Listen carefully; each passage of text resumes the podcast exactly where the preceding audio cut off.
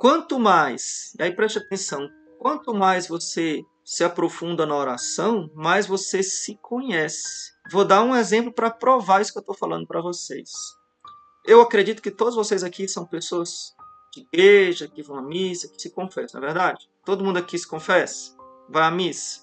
Porém, você já viu aquele pessoal que não vai na missa, não confessa, você sabe que a pessoa não reza, ela vai na missa quando tem, quando tem algum defunto ou algum casamento, né? Aí você chega para essa pessoa, talvez você tenha exemplo desse aí na sua família, no seu trabalho, e aí você diz assim: Fulano, eu vou me confessar, que eu estou com muito pecado. Você devia confessar também. E a pessoa diz: Eu? Fiz nada de errado, nunca matei, nunca roubei. A pessoa se acha santa. A pessoa se acha sem pecado, entendeu? Ela não sabe quem ela é. Ela acha que pecador é Hitler, pecador é, sei lá, algum monstro aí da humanidade, algum comunista, alguém, sei lá.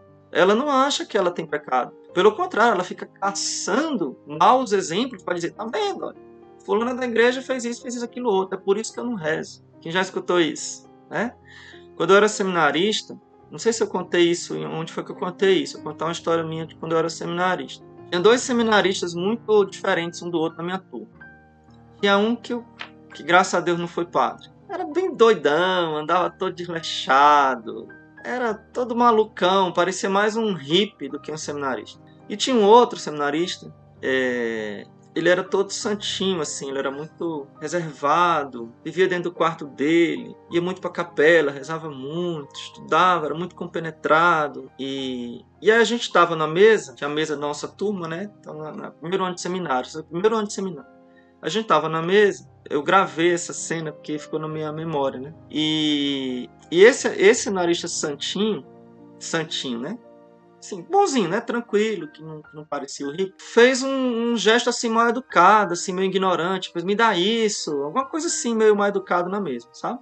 Aí o outro, que é meio, meio doidão, que era meio hippie, meio maluco, falou assim: é por isso que eu não rezo. Aí esse meu, esse nosso, esse seminarista, esse outro meu colega, né, que era mais tranquilo, né, que é esse menino recatado, que fez, que foi ele que fez essa falta de caridade, virou para ele assim bem calmo e disse: é por isso que eu rezo. Calou a boca dele. Vocês entenderam?